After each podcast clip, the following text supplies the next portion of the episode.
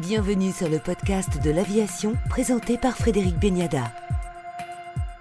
Aujourd'hui, notre podcast de l'aviation est une lettre. Lettre à Madame le maire de Poitiers, élu écologiste qui la semaine dernière, lors d'un conseil municipal, déclarait L'aérien ne doit plus faire partie des rêves d'enfants, justifiant ainsi la fin des subventions aux deux aéroclubs de Poitiers et s'en prenant par la même occasion à l'association Les Chevaliers du Ciel et son opération Rêve de gosse.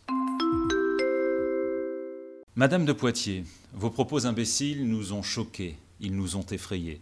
Vous avez fait tomber les masques d'une écologie radicale, dangereuse, théoricienne, idéologue d'une décroissance qui ne pourra conduire qu'à un chaos mondial. Personne ne changera les rêves d'enfants, ni même ceux des adultes.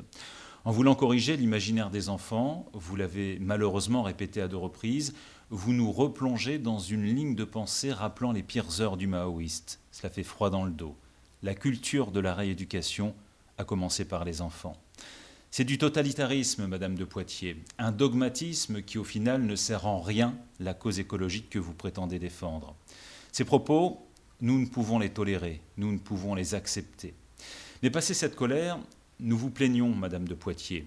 Nous vous plaignons de ne pas avoir eu la chance de côtoyer ces enfants cabossés par la vie ou la maladie, ces enfants extraordinaires, comme nous les appelons au sein de notre association. Nous vous plaignons de ne pas les avoir vus sourire, vous tendre la main, vous serrer dans les bras, parce qu'au travers d'un simple vol d'une quinzaine de minutes, nous les avons fait rêver. Nous les avons fait rêver à un avenir meilleur qu'ils n'auront peut-être jamais. Mais vous savez, Madame de Poitiers, ce sont les rêves qui font avancer l'humanité. Nous vous plaignons parce que vous ne verrez sans doute jamais le bonheur de ces adultes, pilotes professionnels ou privés, clowns, maquilleurs, gonfleurs de ballons, animateurs venus de tous horizons, qui chaque année, depuis maintenant plus de 20 ans, se mobilisent bénévolement pour cette noble cause. Nous vous plaignons parce que vous ne vivrez sans doute jamais l'émotion que nous avons pu ressentir lorsqu'au retour d'un de ces vols, un enfant battu qui ne parlait plus depuis des années s'est mis à échanger quelques mots avec son éducatrice. Les rêves font des miracles, Madame de Poitiers. Il faut toujours viser la Lune, car même en cas d'échec, on atterrit dans les étoiles, disait Oscar Wilde.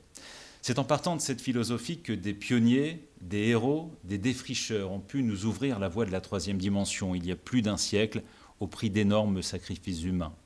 L'aviation, Madame de Poitiers, a permis aux hommes de se rencontrer, d'échanger, d'évoluer, d'être meilleurs.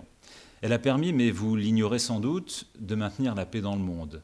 Voyager, rêver, s'ouvrir aux autres, en moins qu'on, me dit régulièrement un ami aujourd'hui cloué au sol par cette crise sanitaire.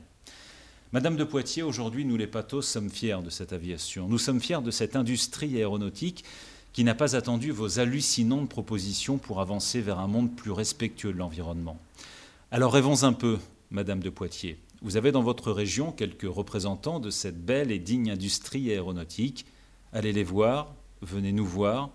Nous, les pathos de rêve de gosse, nous ne vous en voulons pas.